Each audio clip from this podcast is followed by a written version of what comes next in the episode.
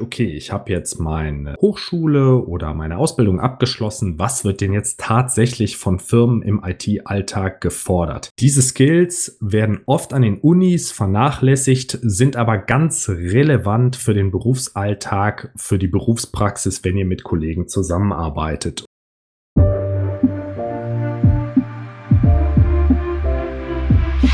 Herzlich willkommen zur Skillbyte Podcast Episode Nummer 48. Grundkenntnisse und Skills für alle IT-Fachkräfte. Abonniert unseren Podcast für mehr spannende Themen aus dem Technologieumfeld, wenn ihr IT-Entscheider oder IT-Fachkraft seid. Wenn ihr eine Frage habt, sendet uns gerne eine E-Mail an podcast.skillbyte.de.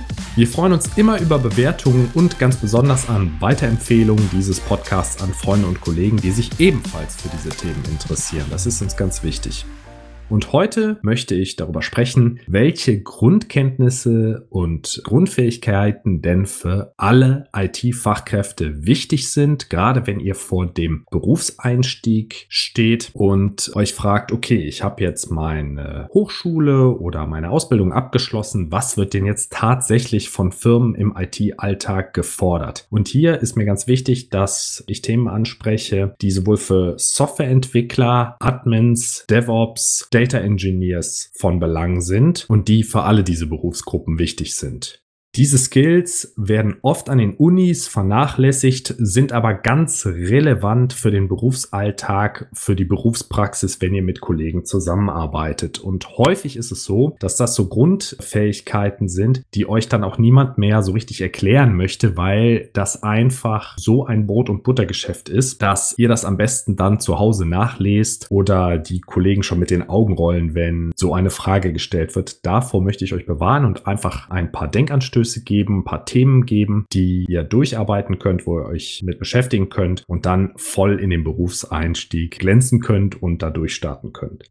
Was befähigt mich dazu? Ich bin seit über 16 Jahren Softwareentwickler und seit über acht Jahren in der IT-Beratung tätig, habe also schon viele Unternehmen gesehen und viele Projekte durchgeführt und habe dadurch einen breiten Erfahrungsschatz aufgebaut und sehe dann immer, dass Neuankömmlinge, Junior-Entwickler, Junior-DevOps, Junior-Admins oft die gleichen Fragen haben, die mit einer Woche oder zwei Wochen Vorbereitung zu klären wären und wo man dann einen viel besseren Einstieg ins Berufsleben finden würde. Also Vielleicht, wenn ihr Einsteiger seid, sendet ihr euren Kommilitonen auch diese Podcast-Episode und macht es euch sehr viel einfacher, direkt erfolgreich ins Berufsleben einzusteigen. Ich freue mich auf jeden Fall. Und wenn ihr Fragen habt, wie eingangs erwähnt, schickt mir gerne eine E-Mail. Wenn ich ein Thema vergessen habe, eurer Meinung nach, sendet meine E-Mail an podcast.skillbyte.de. Das erste Thema, worüber ich heute sprechen möchte, beschäftigt sich mit der Datenhaltung und Verwaltung. Ihr könnt euch ein Computersystem so vorstellen, dass es sich im Grunde um einen Datentopf handelt oder um mehrere Datentöpfe, um die drumherum Code gebaut wird. Also der Code nimmt die Daten, die in einer Eingangsstruktur vorliegen, das kann ein Bild sein, und konvertiert diese Daten in ein anderes Format, ein Video, ein Bilderalbum und so weiter. Also im Grunde ist es immer so, ihr habt Daten und der Computercode macht etwas mit diesen Daten, transformiert diese Daten. Und gerade wenn es um das Thema Datenhaltung geht, auch heute noch spielen relationale Datenbanken, das sind Datenbanken wie MariaDB, MySQL, PostgreSQL, auch Oracle oder MSSQL eine große Rolle. Und alle diese Datenbanken werden über die Standardabfragesprache SQL abgefragt. Und egal in welchen Projekten, dieser SQL-Standard wird euch immer wieder über den Weg laufen. Das ist auf jeden Fall eine Fähigkeit, die ihr brauchen werdet in eurem Berufsalltag und die an ja, mannigfaltigen Stellen einsetzbar ist. Es ist sogar sogar so, dass neue Technologien, die hinzukommen, zum Beispiel, wenn man an die Hadoop-Datenplattform denkt, die ist jetzt auch gar nicht mehr so neu, dann werden Werkzeuge extra so konzipiert, dass sie auf den vorhandenen SQL-Standards aufsetzen können. Also, dass man mit der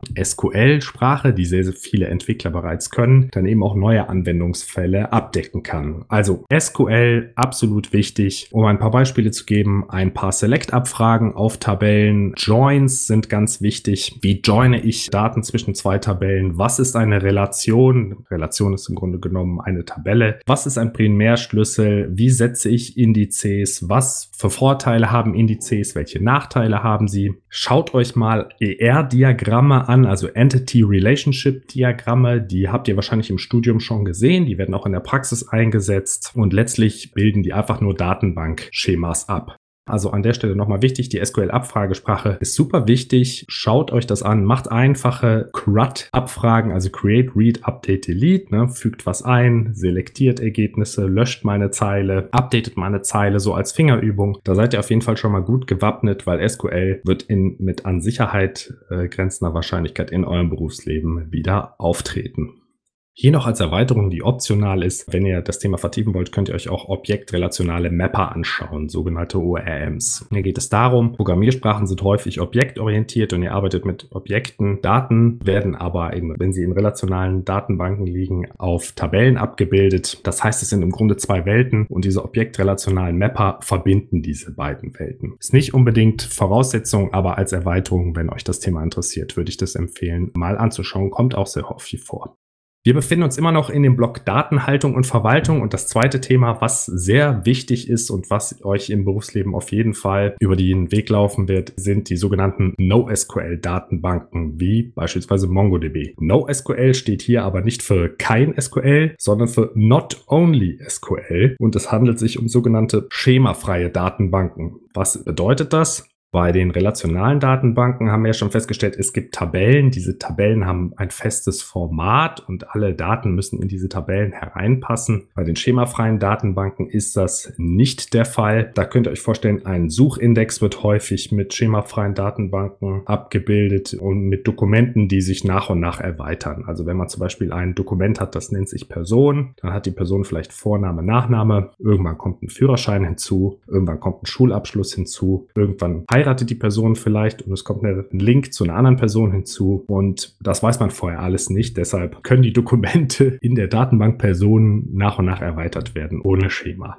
Also SQL haben wir, NoSQL haben wir, da gehen wir gleich noch genauer drauf ein. Ein weiterer Punkt zur Datenhaltung und Verwaltung, der euch auf jeden Fall begegnen wird, ist die sogenannte Hash-Tabelle oder auf Englisch Hash-Map. Schaut euch bitte an, wie funktioniert eine Hash-Map, was für Vorteile habe ich bei der Hash-Map. Also eine Hash-Map ist einfach eine Datenstruktur, die einen Schlüssel zu einem Wert abbildet. Im Grunde genommen könnt ihr euch vorstellen, ein Schlüssel muss ein eindeutig sein, wie eine Telefonnummer und und der Wert könnte zum Beispiel die Person sein, die hinter der Telefonnummer steckt. Und wenn ich jetzt einen neuen Wert mit der gleichen Telefonnummer einfüge in diese Hash-Tabelle, dann fällt der alte Wert raus und die neue Referenz, also sagen wir mal die gleiche Telefonnummer gehört jetzt einer neuen Person, wird dann dort gespeichert. Der Vorteil von einer Hash-Tabelle ist, dass ein sehr schneller Zugriff ermöglicht werden kann, wenn man eben den Key errät. Wenn man die Telefonnummer weiß, kann man sofort den Namen der Person nachgucken. In der O-Notation wäre der die Zugriff Zugriffszeit würde sich als O von 1 darstellen, was der beste Fall ist. Und die Hash-Tabelle läuft euch sehr, sehr häufig über den Weg, diese Datenstruktur. Beim Thema Caching, wenn ihr schnellen Zugriff auf Elemente benötigt, bei Key-Value-Stores, ein bekanntes Produkt aus diesem Bereich wäre zum Beispiel Redis. Also schaut euch wirklich an, was ist eine Hash-Tabelle, wie funktioniert die. Gibt es in allen Programmiersprachen. Macht euch mit dem Konzept vertraut, das ist ganz wichtig.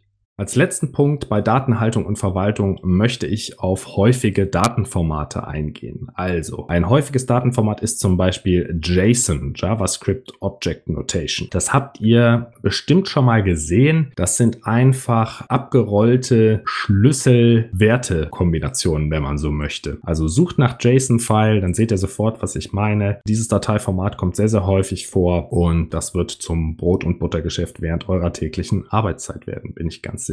Ist auch sehr ähnlich beim Zugriff auf NoSQL-Datenbanken. Werdet ihr Abfragen an diese Datenbanken stellen. Da kommen dann JSON-Dokumente zurück, also JSON-Objekte zurück, wenn ihr auf irgendwelche REST-APIs zugreift. Da kommen wir gleich noch zu. Wird ebenfalls viel mit JSON-Objekten gearbeitet. Und also am Datenformat JSON kommt ihr nicht vorbei. Wenn ihr nicht wisst, was das ist, schaut es euch an, macht euch damit vertraut. Und ja, es ist sehr, sehr wichtig.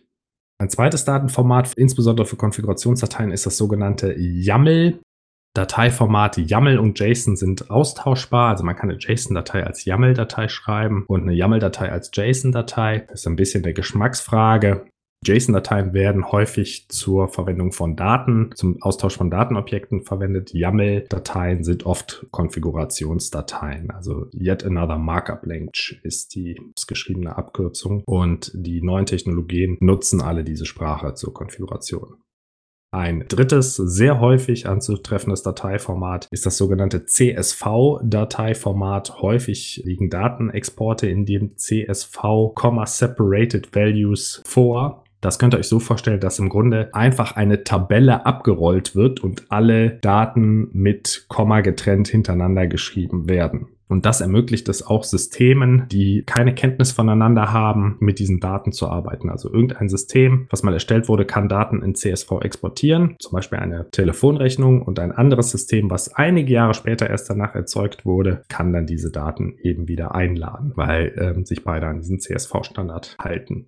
Das wären meine vier Tipps zum Thema Datenhaltung und Verwaltung. Ich fasse nochmal zusammen. SQL-Abfragesprache, super wichtig. Der Umgang mit NoSQL-Datenbanken ist sehr wichtig. Die Funktionsweise einer Hash-Tabelle solltet ihr kennen und die geläufigsten Datenformate, mit denen solltet ihr auch was anfangen können. Okay, nach Datenhaltung und Verwaltung kommen wir jetzt zu dem Block Netze und Protokolle. Das wird einige von euch langweilen, andere von euch werden hier großen Nachholbedarf haben, das stelle ich immer wieder fest. Und zwar geht es um nichts weniger als das Verständnis, wie das Internet funktioniert oder spezieller, wie TCP-IP-Netzwerke funktionieren. Was ist eine IP-Adresse? Also ganz genau, was ist das? Was ist eine IPv4-Adresse? Was ist eine IPv6-Adresse? Warum ist diese Adresse wichtig? Was bezeichnet diese Adresse? Ist diese Adresse änderbar? Wer teilt diese Adressen zu? Wer verwaltet diese Adressen? DHCP in diesem Kontext ist auch wichtig.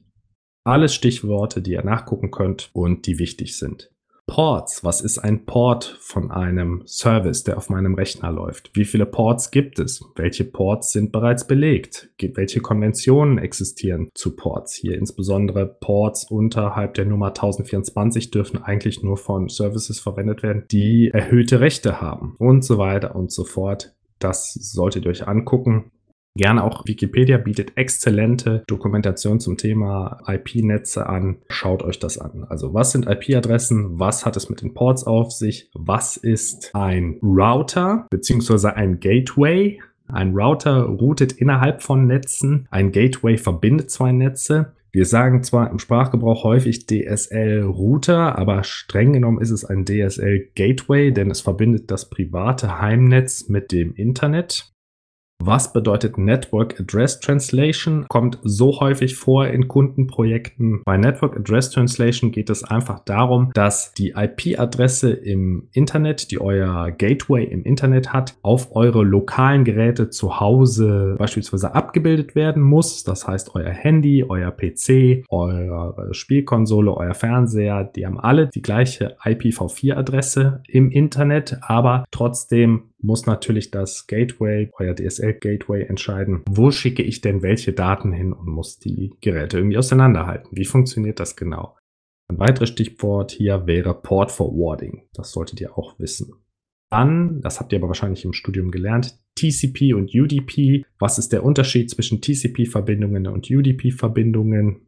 Ganz einfach kann man sagen, bei TCP-Verbindungen fallen Verbindungsfehler auf und werden behoben, also verlorene Datenpakete werden dann nachgesendet. Bei UDP ist das nicht der Fall, dafür ist UDP schlanker und hat weniger Management-Overhead, was die Paketverwaltung angeht. Das ist manchmal vom Vorteil, wenn man einfach möglichst eine hohe Datenrate erzielen möchte oder wenn verlorene Pakete nicht wichtig sind, zum Beispiel bei Skype-Verbindungen, wenn da ein Wort fehlt, dann nützt das nichts, das wenige Sekunden nach, später nachzusenden, sondern dann lässt man es einfach weg und macht weiter. Generell, wie funktioniert Routing? Was sind Datenpakete? Wie funktionieren Firewalls?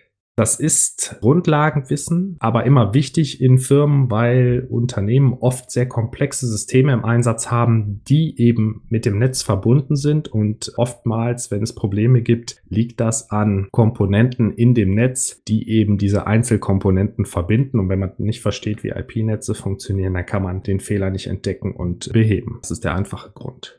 Der zweite Punkt bei Netzen und Protokollen, ne, neben der Funktionsweise des Internets, ist ein grundlegendes Verständnis des HTTP-Protokolls. Also, was gibt es für Methoden? Get, Post, Put, Delete. Zum Beispiel und was gibt es für HTTP-Statuscodes. Viele kennen bestimmt den Statuscode 404. Das ist, wenn eine Ressource, eine Webseite in dem Fall nicht gefunden wurde. Es gibt auch den Statuscode 200, wenn der Request erfolgreich verarbeitet wurde. Es gibt noch viele, viele weitere Statuscodes, die alle eine andere semantische Bedeutung haben. Da sollte man sich mal die Tabelle anschauen, um einfach einen Überblick zu bekommen, was es alles gibt. Die muss man nicht auswendig können, aber man muss zum Beispiel Klassen von Statuscodes sollte man wissen. Also die 500er Codes bezeichnen Serverfehler, bei 400er Codes ist häufig eine Ressource einfach nicht gefunden worden. Bei 200er Codes ist der Request erfolgreich durchgeführt worden, aber es gibt halt verschiedene Rückmeldungen. Dass man einfach diese Klassen kennt, das ist sehr wichtig und hochgradig praxisrelevant.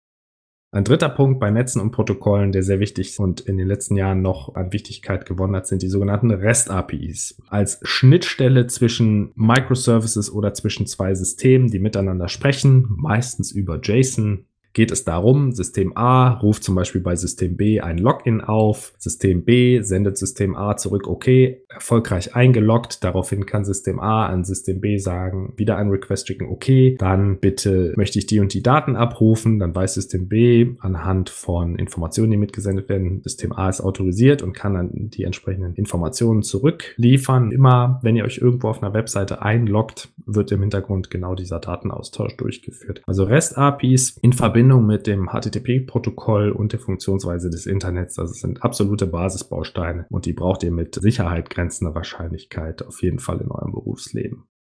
Kommen wir nach der Datenhaltung und Verwaltung über das Thema Netze und Protokolle nun zum dritten Thema Systeme und Plattformen. Hier ist es wichtig zu wissen, wie das System Linux aufgebaut ist. Linux wird nach wie vor auf den meisten Servern eingesetzt. Auch die ganze Dockerisierung und die ganzen Cloud-Umgebungen basieren zum größten Teil auf Linux. Und sehr, sehr häufig, wenn ihr Software entwickelt, die irgendwo ausgerollt werden soll, passiert das auf Linux-Systemen. Und da solltet ihr einfach ein grundlegendes Verständnis davon haben, wie das System aufgebaut ist. Da gibt es tolle YouTube-Videos zu, die das in der Kürze erklären. Also was ist der Kernel? Was ist der User Space? Was sind die häufigsten Verzeichnisse bei einer Linux-Installation oder auch im Docker-Container ist es oft so ähnlich. Was sind äh, Konfigurationsdateien, also häufig unter slash etc, die wichtig sind, wo ich dann Hosts eintragen kann oder irgendwelche anderen Systemeinstellungen verändern kann.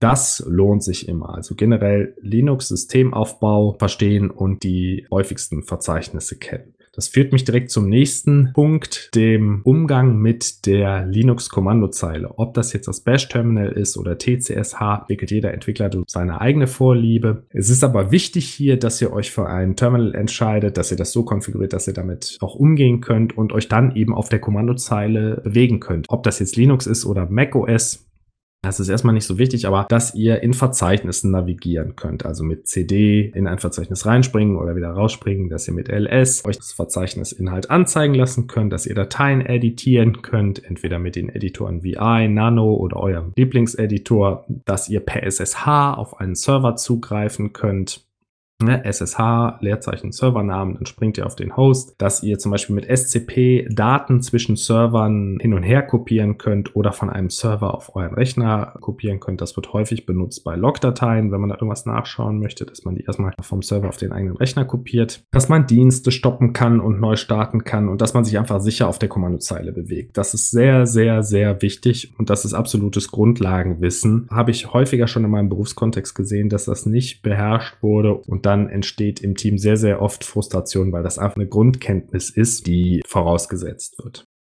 Also wir haben jetzt den Systemaufbau von Linux besprochen und die Navigation auf der Linux-Kommandozeile, auch die Verwendung von Docker und virtuellen Maschinen wie VirtualBox sind sehr, sehr wichtig zu wissen, wie man damit umgeht, weil die Entwicklung doch mehr und mehr in Docker-Containern vollzogen wird oder auch in virtuellen Maschinen statt auf der eigenen lokalen Hardware. Das hat einfach den Vorteil, dass man, wenn man einen Docker-Container baut oder deployt, dass er sich überall gleich verhält und man nicht mehr das Problem hat, dass eine Software auf dem lokalen Rechner anders funktioniert als dann später in der Produktion auf dem Server, weil man das vermeiden möchte. Also Schaut euch an, wie Docker funktioniert, wie man Docker-Container runterlädt, wie das Layering der Filesysteme der Docker-Images funktioniert und wie der Docker-Dienst generell funktioniert auf der Linux-Infrastruktur. Ich denke, A ist es sehr interessant und B ist es auch hochgradig praxisrelevant. Ein weiterer Punkt bei Systemen und Plattformen ist natürlich das in den letzten Jahren immer stärker in den Vordergrund tretende Cloud Computing auf der einen Seite versus der On-Premise Rechenzentren, die auf der anderen Seite noch laufen bei vielen Unternehmen. Und ich denke, es wird dahin gehen, dass bis auf sehr, sehr wenige Ausnahmen fast alle Anwendungen in der Cloud betrieben werden.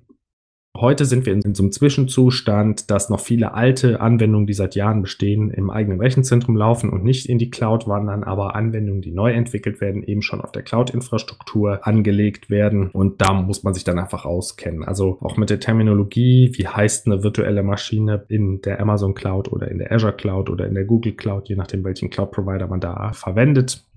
Da ist es auch wieder wichtig, die Netze und Protokolle zu verstehen. Wie können die Maschinen untereinander kommunizieren? Welche Cloud-Tools gibt es? Wie heißt jetzt zum Beispiel DNS-Namensauflösung jetzt bei dem Cloud-Provider und so weiter und so fort. Also hier am besten, wie kommt ihr da rein?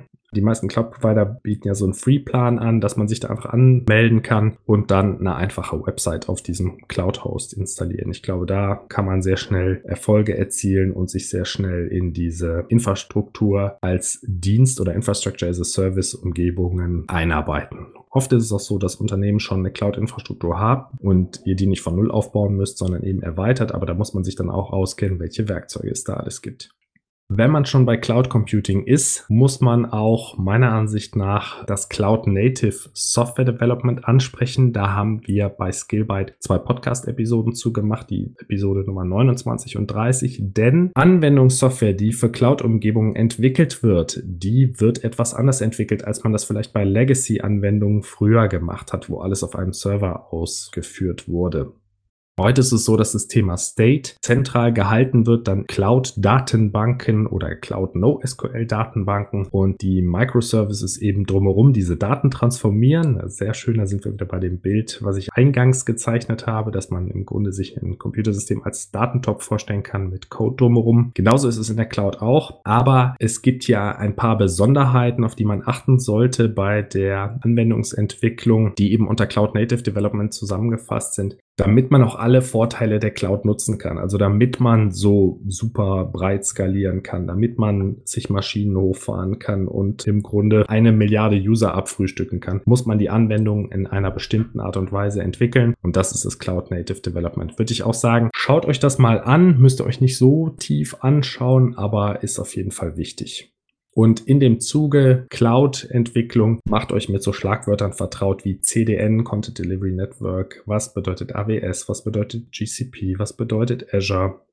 Wie gehe ich mit der neuen Infrastruktur aus der Cloud um, statt echter Hardware im Serverraum? Vielleicht steigt ihr auch direkt auf Cloud Services ein und kennt gar nicht mehr echte Server. Das ist auch okay. Aber der Umgang mit den Cloud-Diensten, das halte ich für sehr, sehr wichtig und hochgradig praxisrelevant auf jeden Fall. Und auch die meisten Cloud-Anbieter bieten Kommandozeilen-Tools. Also wenn man sich auf der Kommandozeile bewegen kann, kann man auch die CL-Tools der Cloud-Anbieter verwenden. Nach System und Plattform wäre der vierte Punkt von mir nun das Arbeiten mit Source Code. Wie geht man damit um? Und hier ist ein ganz, ganz grundlegendes System, was man auf jeden Fall beherrschen sollte und sich anschauen sollte. Das Git Code Versioning System von Linus Torvalds himself gegründet vor einigen Jahren.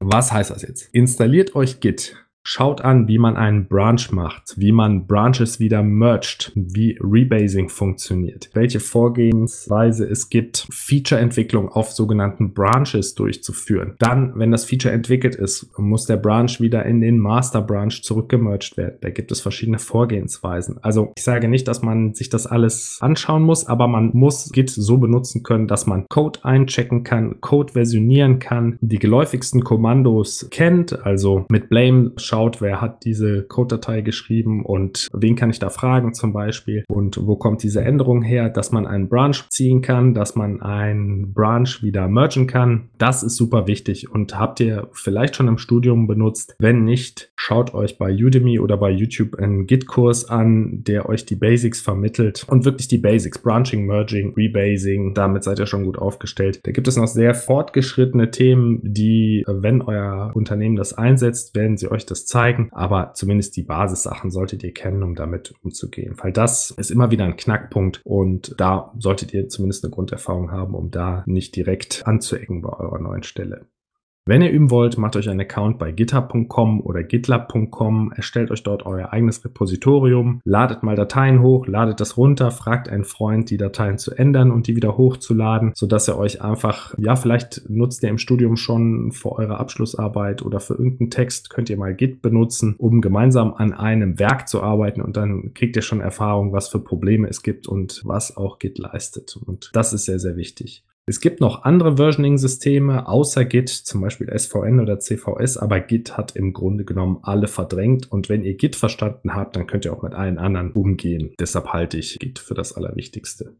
Ein weiterer Punkt, wenn ihr das Code Versioning mit Git beherrscht, ist die Integration von CI-CD-Pipeline, also Continuous Integration, Continuous Delivery. Nämlich meistens in Unternehmen hört man ja nicht auf, wenn man den Source Code eingecheckt hat, sondern jetzt muss der Source Code ja in ein Programm überführt werden oder in einen Container überführt werden und dieser Container wird dann ausgerollt auf dem Testsystem, auf dem Produktionssystem, je nachdem, was man gerade macht. Da gibt es bei GitHub die sogenannten GitHub Actions, die es machen können. Bei GitLab gibt es die CI-CD-Pipeline. Über die GitLab CI.YAML-Datei lässt sich das steuern. Also schaut euch die Integration dieser CI-CD-Pipelines an. Ist ein etwas fortgeschrittenes Thema, wird aber auch hochgradig praxisrelevant. Habe ich in jedem Projekt bisher gehabt dass man da zumindest verstehen muss, was da vor sich geht und gegebenenfalls auch Anpassungen durchführen können muss, würde ich empfehlen, sich auf jeden Fall da mal ein YouTube-Video zu anzugucken. Okay, so viel zur Arbeit mit Source Code. Mein fünfter Punkt, der absolut wichtig ist, heißt Debugging.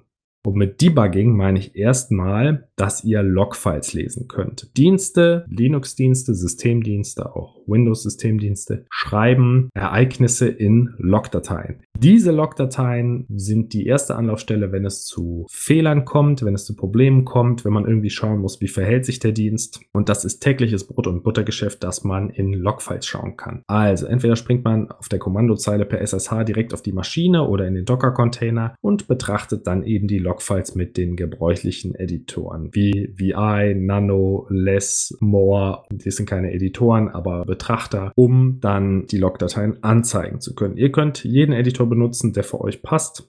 Wichtig ist, dass ihr wisst, wo sind Logfiles zu finden, ne, unter var, log oder jeweils an der konfigurierten Stelle im Container und dass ihr dort reinschauen könnt. Super wichtig. Es gibt auch so Log Aggregation Dienste wie ELK zum Beispiel oder Kibana, die Logfiles sammeln, gerade in verteilten Umgebungen und die dann an zentraler Stelle aggregieren. Da könnt ihr euch vorstellen, wenn ihr 20 Container habt, dann möchtet ihr nicht 20 Container abklappern per Kommandozeile, sondern möchtet die Logfiles zentral an einer Stelle einsehen können. Dann habt ihr schon einen Dienst, der euch das abnimmt, die Logfiles zu, zu, sammeln, aber das Logfile selber betrachten müsst ihr dann immer noch, eben auf einer Weboberfläche und vielleicht nicht in der Kommandozeile. Aber Logfiles lesen will gelernt sein, kommt aber auch jeden Tag vor. Ein ganz, ganz großes Thema, was mir am Herzen liegt beim Thema Debugging, ist das richtige Debuggen. Ich halte das für extrem wichtig für effektive Arbeit zu machen. Also stellt euch vor, ihr baut eine Webseite und jedes Mal, wenn ihr eine Änderung gemacht habt, müsst ihr den Webserver neu starten, um zu gucken, welche Änderung hat meine Änderung denn jetzt bewirkt? Wie sieht die Webseite jetzt aus? Wie sieht die Webseite jetzt aus? Und jetzt würdet ihr so ein Plugin verwenden, wie zum Beispiel Hot Reload, was einfach, wenn ihr die Datei speichert, die Webseite neu lädt und ihr sofort seht, was eure Änderung bewirkt hat. Und das ist jetzt nur Webentwicklung. Das kann man für alle möglichen Technologien gibt es einen Debugger. Ob das im Browser ist, wenn ihr JavaScript-Code schreibt, ob das auf JVM-Sprachen ist, wie Java oder Scala, da gibt es einen Debugger. Ob das bei iOS ist, wenn ihr Apps entwickelt oder bei PHP, überall gibt es Debugger, welche die Entwicklung und das Bugfixing extrem vereinfachen. Ihr könnt Breakpoints setzen, also an bestimmten Stellen im Programm stehen bleiben. Dann könnt ihr euch angucken, welche Werte alle Variablen haben. Ihr könnt oft auch die Variablenwerte Werte an dieser Stelle ändern. Teilweise könnt ihr das Programm zurückspulen, eine Änderung machen und dann nochmal vorwärts über diese Änderung drüber gehen und gucken, ob äh, eure Änderung den gewünschten Effekt hat. Ihr könnt Variablenwerte ansehen und editieren. Ihr könnt Hot Reload benutzen. Das heißt, dass ihr die geänderte Datei direkt kompilieren und wieder einladen könnt und direkt den geänderten Code testen könnt. Vorwärts, rückwärts über eine Stelle gehen und kommt so viel schneller einem Bug auf die Schliche oder wenn ihr auch Software entwickelt, als wenn ihr immer wieder den Server neu startet oder den Dienst neu startet und euch bis an diese Stelle durchklickt. Also nutzt einen Debugger, das ist mein Appell. Das ist auch ein Riesenhebel. Ich bin immer wieder überrascht. Auch fortgeschrittene Entwickler benutzen nicht immer einen Debugger, sondern arbeiten erstmal relativ lange ohne, bis sie dann einen Debugger anklemmen. Und der Debugger ist für mich eins der Nummer eins Produktivitätswerkzeuge überhaupt, um Softwareentwicklung zu betreiben oder Bugfixing durchzuführen. Also investiert wirklich die Zeit, in Debugger kennenzulernen und einzurichten. Das ist eine etwas größere Hürde. Oftmals muss man ihn konfigurieren und muss erstmal ein paar Settings gerade ziehen, bis man ihn auch nutzen kann. Das solltet ihr aber auf jeden Fall machen, auch wenn es etwas lästig ist, weil die Zeit holt ihr hinterher immer wieder raus. Nach dem Thema Debugging, was ich abschließen möchte, komme ich zu dem sechsten Punkt. Und der sechste Punkt ist im Grunde genommen keine Werkzeugempfehlung wie vorhin, sondern eine Empfehlung zu eurer generellen Einstellung. Der sechste Punkt heißt Produktivität und Zielorientierung. Und das ist ein ganz wesentlicher Punkt. Die Herangehensweise an ein IT- bzw. Softwareproblem ist ganz wesentlich für euren Erfolg. Und ich sehe es sehr, sehr oft, dass das ein Hauptunterscheidungsmerkmal ist zwischen einem Entwickler, der vielleicht weniger Erfahrung hat und einem Entwickler, der sehr viel Erfahrung hat. Die Entwickler mit sehr viel Erfahrung, die überlegen erstmal auf dem Papier, die planen eine Funktion, die schauen sich an, die lesen sehr viel, was ist denn schon da, was kann ich wiederverwenden, gibt es eine Open Source Library, die ich benutzen kann, die mir schon sehr viel Arbeit abnimmt was ist denn schon da? Also wie ist genau mein Weg zum Ziel und sehr, sehr viel Zeit wird für die Planung aufgewendet. Wohingegen eher juniorige Entwickler meistens direkt anfangen, Code zu tippen. Ah, hier, da weiß ich, da kann ich was implementieren und hier machen wir die so Funktion und so. Also die springen direkt ins Thema rein, statt erstmal zu planen. Und da ist mein Appell an euch. Überlegt erstmal genau, was erreicht werden muss, was die Anforderungen sind und dann überlegt euch einen minimalen Weg, wie ihr genau diese Anforderungen auch umsetzen könnt nicht zu viel implementieren, you ain't gonna need it. Genau gucken, okay, wie ist ein effektiver Weg von meiner Anforderung hin zur Implementierung? Viel Zeit in das Verstehen des Problems zu investieren und auch viel Zeit in die gedankliche Entwicklung der Lösung zu investieren und dann erst mit dem Coden anzufangen und die einzelnen Blöcke zusammenzuziehen. Also desto mehr ihr im Vorfeld überlegt und plant, desto weniger Code schreibt ihr am Ende. Weniger Code heißt weniger Fehler, heißt besseres Programm, bessere Software. Wichtig wäre bei dem Punkt auch noch daran zu appellieren, dass ihr, bevor ihr eine Änderung durchführt, überlegt, welchen Impact hat diese Änderung denn für das Business und ist das wirklich wichtig? Sehr oft beobachte ich, dass Entwickler dann diese Technologie und jene Technologie und dies noch verwenden wollen, aber das löst überhaupt nicht das Zielproblem. Also man muss sich wirklich jeden Morgen, deshalb ist das Daily bei Scrum auch so wichtig, nochmal zentrieren und sagen, okay, was sind denn wirklich die wichtigsten Themen, die ich erledigen muss, damit die Anforderung umgesetzt wird, um nicht vom Weg abzukommen. Eine Podcast-Episode, die genau das Thema aufgreift, ist die Episode Nummer 9, Bullseye Software Development. Da geht es darum, wie man fokussiert auf die Unternehmensziele hin entwickelt und möglichst genau den Kurs hält.